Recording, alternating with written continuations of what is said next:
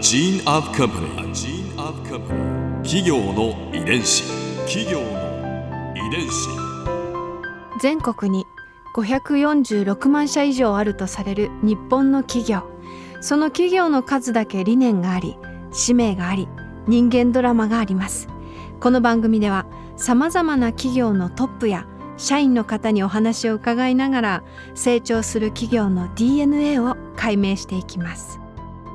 企業の遺伝子。ナビゲーターは私千葉なクララとクオン株式会社代表の武田隆さんです。武田隆です。よろしくお願いします。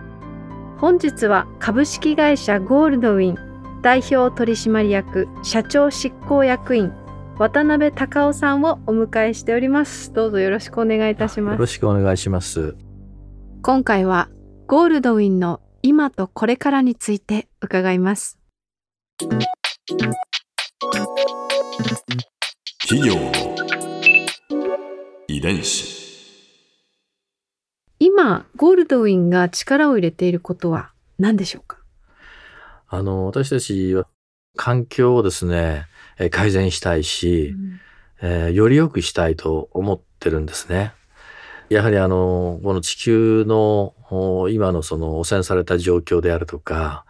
まあ、例えば自然環境が破壊された状況によって、例えばこのコロナであるとかウイルスっていうのがですね、まあ、自然宿主から、まあ、中間宿主に移って我々に来てるというふうにも言われてるじゃないですか。うんまあそういう意味でね、本来のあるべきバランスを取り戻すために、我々はまあどういうことができるのかとうんいうことで、その環境に対して、えープラスになる、そういった、えー仕事をこれからしていきたいとういうんふうに考えています。例えばどういったプロジェクトがあるんでしょうか、あの、これ2015年にですね、私たちあの山形のですね、えーバイオベンチャーに投資したんですけど、うん。これはあのその前の年2014年にその会社にあの私訪問したんですけども、うん。あのその会社はですね、えー植物からタンパク質を作ってうん。でそれをあらゆる素材に広げていこうとうん。している会社なんですよ。うん。あの素材名はですねこれはあのブリュードプロテインと言いまして、はい。うん。えーブリュードっていうのは発酵って意味ですよね。うん。プロテインはタンパク質です。うん。ですからあの作る製法としてはですね微生物を使ってですね、えー要は植物の糖を発酵させてうんタンパク質の原料を作っていくんですよ。うんとってもバックミンスターフラー的ですね。環境に最高効率で。あの確かにそうだと思います。あのこれはデザインサイエンスの考え方にすごく近いって思うんですけど、あの僕がなぜこれが気になったのかっていうのはそれなんですよ。でこれはあの我々あのアウトドアの業界っていうのは長く、えー合成繊維を使ってうん製品を作ってきました。これはまあうん耐久性であるとか利便性であるとかそういったものが高いということでやってきましたけれども、これっていわゆるあの簡単に言うとプラスチックですよね。ペットボトルと同じようなものなんですよね。で、こういったものっていうのは、あの自然の中にそのまま捨てられると、まあ、ほぼ分解されないで何千年も残ってしまう。まあ、要は環境に対して負荷を与え続けるということなんですけれども、まあ、彼らが作っている素材っていうのはですね、いわゆる植物由来のタンパク質ですから、うん。私たちの、例えば髪の毛であるとか、うん。爪であるとか、これもタンパク質なんですけど、うん。皮膚もそうですね。うん。で、こういったものと同じようなものですから、これはあおの、ういわゆる成分解されるんです。ということは循環していくんですよね。うんで、その循環していくものを我々のものづくりの原料として使うことができれば、うん。これ以上地球を汚染することはないし、うん。えー地球に対する負荷を減らせるんじゃないかとうん。いうことを考えまして、うんうん。そういう材料の開発と、まあ、製品というものをですね、結びつけていきたいということをですね、今大きなテーマとして、あの、進めてます。企業の遺伝子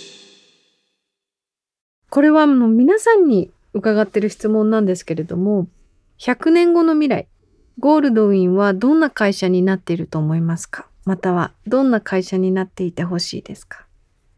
あの、やはり我々はですね、創業はメリアスでしたけれども、はい。若い人たちのためにね、新しいその夢を持たしたいっていうことで、スポーツウェアにあのチャレンジしたじゃないですか。うんそういう意味ではやはりスポーツというもので世界を平和に豊かにしたいっていう思いがあるんですよね。うんでスポーツっていうのは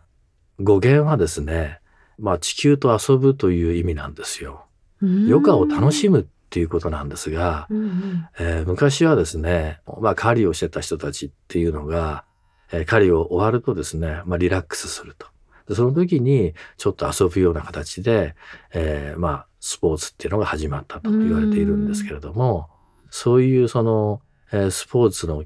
起源っていうようなものをね、もっと多くの人たちに、えー新しいその可能性を我々が作り上げていきたいということで、まあ、自然環境とともにあるスポーツのあり方っていうものを追求していきたいと思ってるんですよね。うんで特にあのこれからの未来っていうのは今の子供たちが作るわけじゃないですか。でその子供たちが、えーのびのびと、えー生きていけるためのね、まあ、環境というものも作っていきたいなと思っていて、まあ、それはあの小さい時から、えー自然に触れ合ったり、えスポーツをして、えー友達と助け合ったり、えー思いやりを持ったり、まあ、献身的なことを覚えたりね、することっていうのはとても大事なことだと思うんですよ。うんで、私の好きなアウトドアの場合は、例えば自然の山に行くとですね、やはり今の私でもそういうふうに思うんですけど、やっぱり謙虚な気持ちになりますよ。それと好奇心っていうものを常に持ち続けられると思うんですよね。で、そういうことが、あの、ずーっと続いていかれるようなね、そういうアイデアを提供し続けられる会社であってほしいなというふうに思ってるんですよね。うんですから、あの、えーまあ人間の生活とともに、えー我々のそのスポーツという産業がですね、より身近になっていくということが、あの、できたらいいんじゃないかっていうことを思ってますし、あの、今よりも豊かな自然環境というものをですね、我々が作り上げることができたら、うん地球のバランスっていうものが徐々に戻ってくると思うんですよね。うんそういう時に、まあ人間のマインドっていうのは、より良い方向に、まあ行くんじゃないかなっていうふうに思っていて、まあこれはあの、フラーがね、言ってたことですけれども、そういう世の中を実現するための会社として、えー続けていってほしいなと思ってますけどね。ここでクララズビューポイント今回印象に残ったのはもうこれですこれ。新素材。ブリュードプロテイン。私これ着てみたいです。なんならこの反物が欲しい。いやー夢がありますよね。なんかこうまあ SDGs をはじめとして今なんだろうな世界のその風向きっていうのがこれまでとはやっぱり明らかに変わってきてると思うんですね。その持続可能なあの社会へ世界へ向けてきっと企業だったり個人だったりそれぞれがこう努力をしたりその何か発見をしてつなげていくという時代になると思うんですけれどもまさにその最先端を言っているし社長の話を聞いてると100年後どころかもうその先の先までそのゴールドウィンの歩みだったりとか業界のその発展だったりとかもっともっと世界と自然となんか融合していくようなそういう感じが受け取れてとっても夢があるなと思いました。企業遺伝子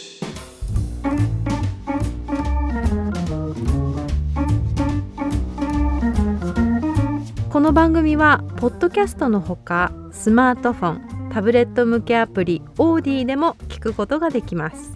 お使いのアプリストアからダウンロードして企業の遺伝子のページにアクセスしてみてくださいね。それでは